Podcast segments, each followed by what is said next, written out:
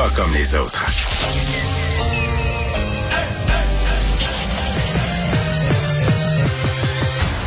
Mario Dumont. Organiser, préparer, informer. Les vrais enjeux, les vraies questions. Mario Dumont. Les affaires publiques n'ont plus cette lui. Cube, Cube Radio.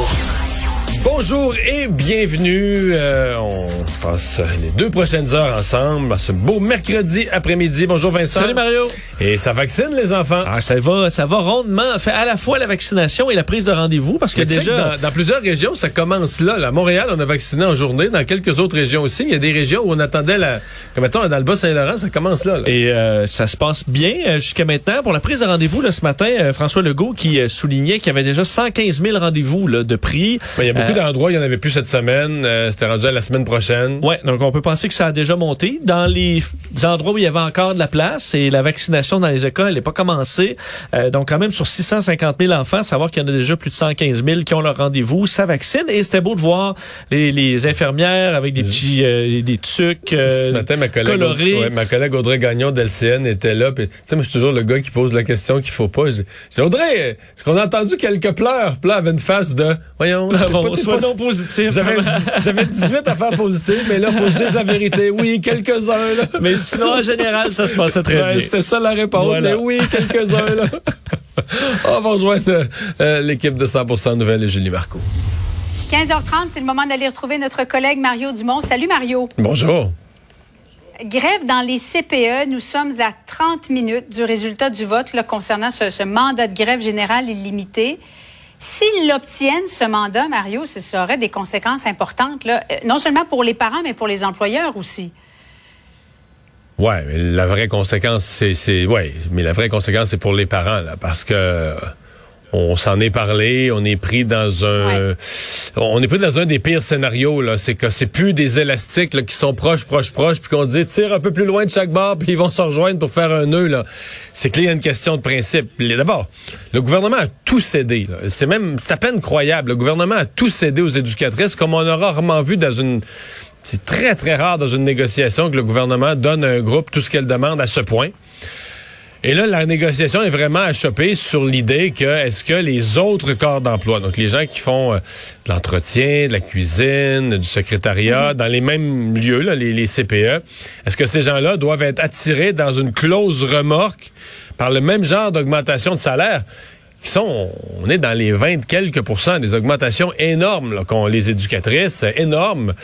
Donc, est-ce que euh, est-ce qu'on embarque tout le monde là-dedans? Il n'y a aucune façon que le gouvernement, moi, je, je vais tomber en bas de ma chaise, mais il n'y a aucune façon que le gouvernement peut même, peut même s'approcher de ça. Parce que tous les, euh, tous les gens qui, ont, qui sont dans les mêmes genres d'emploi, cuisine, entretien, secrétariat, il y en a dans plein de ministères, là, euh, qui font ce genre de travail-là. Ils ont eu 6 Il faudra augmenter tout le monde. mais là, ils, ont- là, ils sont déjà, ils ont- ils sont déjà dans une convention où on, ils ont une offre de 6 Donc, euh, Et même, Mme Lebel parlait de 9% dans le cas des oui, CPE pour les on a déjà, oui, compte tenu qu'il y avait un certain rattrapage puis tout ça, on a déjà octroyé 9% Donc, ils ont déjà un petit peu plus que les gens qui font un travail équivalent dans les autres ministères. Mais bon, pour 3% je pense pas que ça fasse de, que ça crée une crise.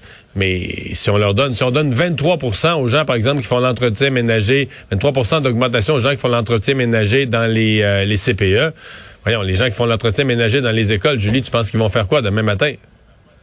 Mais Fait, clair. Qu'on est, on est, on est chose. coincé, on est coincé. Et moi, malheureusement, là, euh, je me suis comme préparé psychologiquement au risque fort que ce vote de grève soit positif. Donc, un vote fa- fa- favorable à une grève générale illimitée. Et là, euh, tu sais, dans le passé, ben des grèves générales illimitées où je me, des, des analystes puis des gens comme moi disaient Ah, ça, ça va durer deux jours. Là. Tu sais, Une fois que tu dis la grève générale, ça fait tellement peur. Il y a une des deux parties qui va céder, ça va durer deux jours. Mais quand les parties s'entêtent, deux jours, ça devient deux semaines, puis deux semaines, ça devient deux mois. Sincèrement, là, en relation de travail, on le sait pas. Une fois que tu es braqué bien solide en grève générale illimitée, combien de temps ça dure, on le sait pas. On le sait pas. Loi spéciale, Mario, les CPE, c'est pas considéré comme un, un service essentiel. Non. Quel est le, le pouvoir du gouvernement, outre euh, les négociations, évidemment? Là? Ben, une loi spéciale, c'est toujours possible, c'est toujours dans les pouvoirs du gouvernement. Euh, mais je sais pas, ça m'étonnerait. Moi, si j'étais au gouvernement, je pas d'une loi spéciale. Je dirais, écoutez, c'est ça les CPE, puis euh, euh, c'est une grève qui s'est fait plusieurs années qu'il y a des problèmes de relations de travail. Et puis... Euh, Oui, sauf que Mario, tous les parents qui devront manquer... ben, supposément que les parents... Non, mais euh, Julie, supposément que les parents appuient les éducatrices, là. Oui, mais ils risquent... Peut-être que les éducatrices vont perdre là, tranquillement l'appui des parents, non? Faudrait que les parents l'expriment. Mais il il y a une affaire qui marche pas là, dans ça pour l'instant. Mais moi, je- tu me poses la question. Je pense sincèrement que je dis pas qu'à terme, là, si on arrive, mettons, à la veille de Noël, que c'est une crise nationale, euh, qu'il n'y aura pas une demande pour une loi spéciale. Mais à première vue, ça me paraît pas un cas. Puis je suis quelqu'un qui est souvent, je dois dire, une loi spéciale est nécessaire. Mais dans ce cas-ci, euh, Ouais. tu sais, c'est- je, je pense pas. En tout cas, je suis convaincu que dans les premiers jours, le gouvernement irait pas de l'avant qu'une loi spéciale, laisserait les gens en grève. Donc, euh, les parents doivent commencer à se, à se poser des questions là, puis à se préparer des, des plans B. Euh, CHSLD, encore beaucoup de réactions là, à la suite du dépôt euh, de Mme Rinfrette hier. Euh, il y a notamment l'ancienne ministre de la Santé, Danielle McCam, qui s'est défendue, Mario. Elle a présenté la lettre datée du 28 janvier 2020, là, qui s'adressait au CIS et au CIUS. On va regarder quelques extraits ensemble, Mario, parce que on avait de la difficulté à comprendre ce qui était écrit. Bon, d'abord, le point 1. Établir la concertation intersectorielle interne de votre établissement autour de l'opération. Bon, là, c'est décliné par la suite en différents points. Point numéro 2. Assurer la meilleure cohérence qui soit dans les multiples interactions engendrées par l'opération. Mario, est-ce qu'on parle de directives claires ici? Non, mais j'ai jamais pensé. J'ai jamais pensé qu'il y en avait une directive claire. Moi, ça m'a confirmé ce que je pensais, c'est-à-dire qu'à cette réunion, il a été évoqué l'idée d'une certaine préparation. Mais je rappelle encore une fois que dans cette même semaine, donc on avait cette réunion-là, les fonctionnaires, on leur dit ouais, là, il y a un virus en Chine, faut peut-être se préparer des scénarios. Mais en même temps, quand Ouais. on voit cette lettre-là, là, écrite en langage technocratique, puis tout ça, on comprend tout ce qui marche pas, là. Tu lis la lettre, on vient de voir un extrait de la lettre, je pense que le public... chacun retourne. Là, ils, sont là, tous réunis, les fonctionnaires. Là, ils retournent chacun dans leur travail avec cette lettre-là, là, tous ces mots-là, des mots, des mots, des mots, des mots, des mots.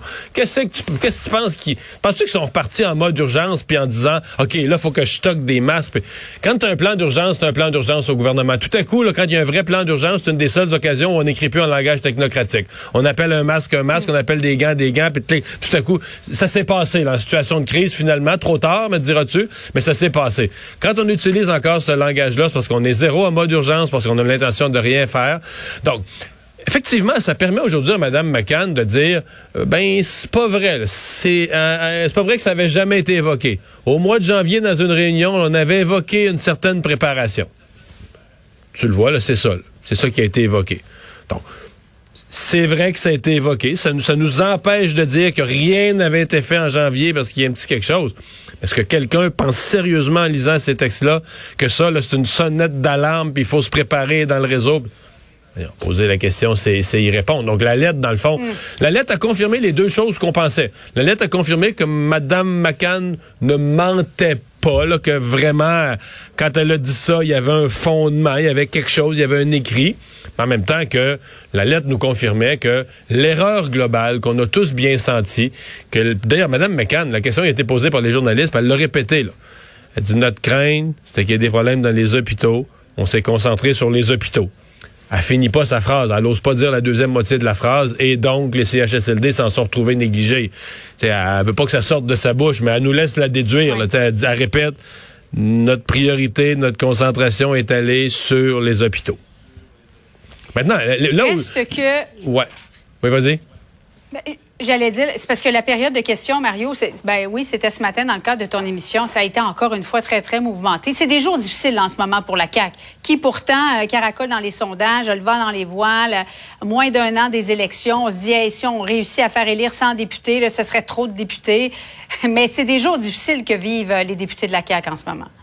Oui, mais t'as peu. Ils sont au pouvoir. C'est une vraie responsabilité. Je comprends que ce serait injuste de dire que dans le cas des CHSLD, c'est juste la responsabilité de la CAQ. Là. Je veux dire, ça fait 25 ans que, les, CHSLD, ça va mal. Donc, quand il arrive une pandémie, est-ce qu'on est surpris que le maillon faible, ce soit les CHSLD? On peut pas faire semblant d'être surpris. Mais c'est quand même eux qui étaient au pouvoir. Puis il y a eu euh, 4000 décès.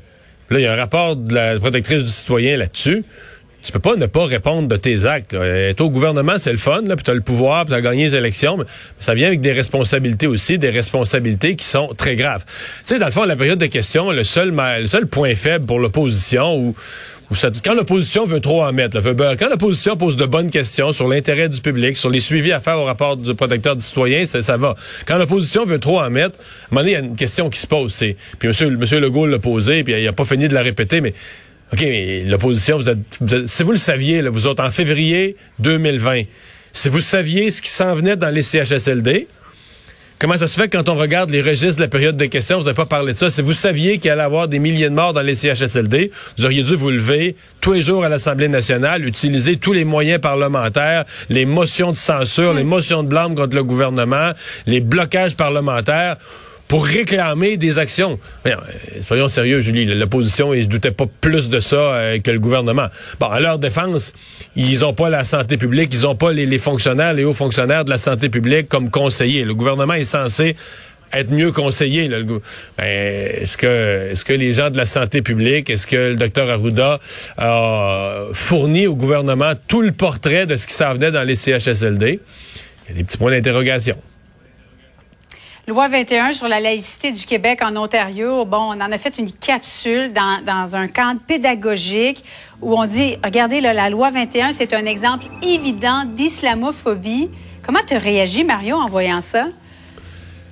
Parce que euh, c'est très, très bizarre parce que c'est ça vient du, du, du MAC, le Muslim Association of Canada. C'est un lobby euh, des, des droits des, euh, des musulmans, un lobby assez quand même militant là, sur les, les droits des musulmans, etc. Euh, c'est correct, ça a le droit d'exister, mais est-ce que dans un cours, je sais pas, là, est-ce qu'on repasserait le, euh, tu sais, mettons, au Québec, on a toutes sortes d'organismes euh, plus radicaux, par exemple, de défense de la langue française, d'autres organismes de défense des droits des anglophones, des organismes de toutes sortes. Euh, on, on, leur laisse défendre leurs droits. Dans un cours, par exemple, de politique ou de société ou d'enjeux de société, même au primaire, on pourrait expliquer aux enfants, regardez, il y a différents points de vue. Mais de présenter ça, tu fais un cours sur l'islamophobie ou tu fais un cours. Et là, tu présentes ça comme un fait. Là, le, point de vue d'un lobby, tu présentes ça comme étant euh, la, vérité. Là. Donc, donc, si ce lobby-là le dit, ben là, le Québec est raciste. Euh, wow! Ben, D'autant plus que tu pas supposé enseigner des faussetés. Et dans le cas de la loi 21, ben ça, c'est carrément faux. Qu'elle vise une religion plus qu'une autre sur le plan des faits quiconque relit le texte de la loi 21 en anglais ou en français ne parle jamais de religion, il ne nomme jamais de religion et traite équitablement toutes les religions. On dit juste que les personnes en autorité ne porteront pas de signes religieux catholiques, mm sikhs, musulmans, juifs, de religion passée ou à venir ou autre. C'est ça la loi qu'elle exprime à propos euh, des signes religieux. Et donc, l'idée d'islamophobie ou de quoi que ce soit du genre, c'est l'idée qu'une religion serait visée en particulier par des actions. C'est pas vrai. Ça vient exacerber le fait que le Québec, aux yeux du reste du Canada, est une province où il y a plus de racisme. Ouais, on joue là-dedans, mais c'est quand même bizarre. Je veux dire, pour le ministère de l'Éducation de l'Ontario, euh, de laisser passer, mm. laisser passer une capsule d'un lobby comme étant un fait, c'est pas. Je, serais curieux d'entendre pour le, ministère de l'Éducation ou le ministre de l'Éducation de l'Ontario comment t'expliques une patente comme ça. Merci beaucoup, Mario. Bonne fin d'après-midi à toi. Ah Vincent, dans les autres nouvelles, euh, les nouvelles sont, assez mauvaises là dans le coin de Magog pour la famille de Carolie, euh, de Coralie Lessard, pardon, parce que euh, je faisais le bilan, on n'a rien là, on la trouve pas. Mais tu sais, des fois, une piste, un objet, un bout de vêtement accroché sur une branche, n'importe quoi, là, on n'a rien, rien, rien. Non, et c'est ça qui, euh, qui est vraiment difficile euh, dans cette histoire, c'est effectivement d'avoir aucun indice pour le moment. Euh, vous rappelez qu'on est à une quatrième journée de recherche, d'ailleurs peut-être dernière journée de recherche là, à voir parce que là, la police parle de, d'y mettre fin. Là. Vous rappelez que Coralie Lessard, qui est portée disparue à Magog depuis samedi, donc adolescente de 15 ans, euh, qui euh, bon, est toujours recherché. Il y a eu euh, des battues, on en a eu des bénévoles dans les derniers jours. Aujourd'hui, c'était déjà moins de moins grande ampleur. On avait uniquement les policiers sur le terrain, entre autres la police de la régie de police de Memphis-Magog, où on dit, ben effectivement, là, à un certain moment, on va avoir vérifié un peu tous les endroits et on devra interrompre les recherches parce qu'on a fouillé quand même de façon très précise là, un secteur boisé d'environ 10 km. On sait a fait 10 km carrés. On sait que le dernier indice qu'on a, c'est des chasseurs qui auraient aperçu euh, Coralie Lessard, donc en soirée samedi. T'es quand même rendu assez loin de chez elle, là. Oui. Puis, je, je, écoute, euh, ça se fait une marche de 5 km, ça, ça se fait tout à fait. Mais c'est une, une, longue marche quand même pour un ado. Là, ouais. Euh, là ce qui amène ça plein... qu'elle aimait les longues marches, mais... Plein de pistes. Les parents excluent, eux, une, une fugue, euh, disent que ça semble pas être ça. Est-ce qu'elle avait quand même certains problèmes? On dit problème d'une d'une adolescente euh, typique. Alors, est-ce qu'il peut avoir quelque chose dans ce sens-là? La proximité d'une rivière aussi, par exemple. Euh, je vais vous faire entendre la mère, dans ce cas-là, qui lançait à nos collègues d'LCN un appel, parce qu'on est rendu vraiment s'adresser à la population en disant, entre autres aux chasseurs, d'aller vérifier leurs caméras et à tout le monde un peu dans le secteur d'ouvrir l'œil. Je vous fais entendre sa mère, Annie Lessard. Les effectifs sont moindres un peu. Il y en a moins que dans les derniers jours, c'est sûr. Donc là, ça reste vraiment la population, les citoyens qui vont pouvoir essayer de trouver des indices, fouiller partout sur leur terrain, les cabanes, les cabanons. Euh, tout, ça peut aller jusqu'à Sherbrooke, Deauville, Sainte-Catherine-d'Aclay, Magog. Euh, là, rendu au point, elle peut être partout.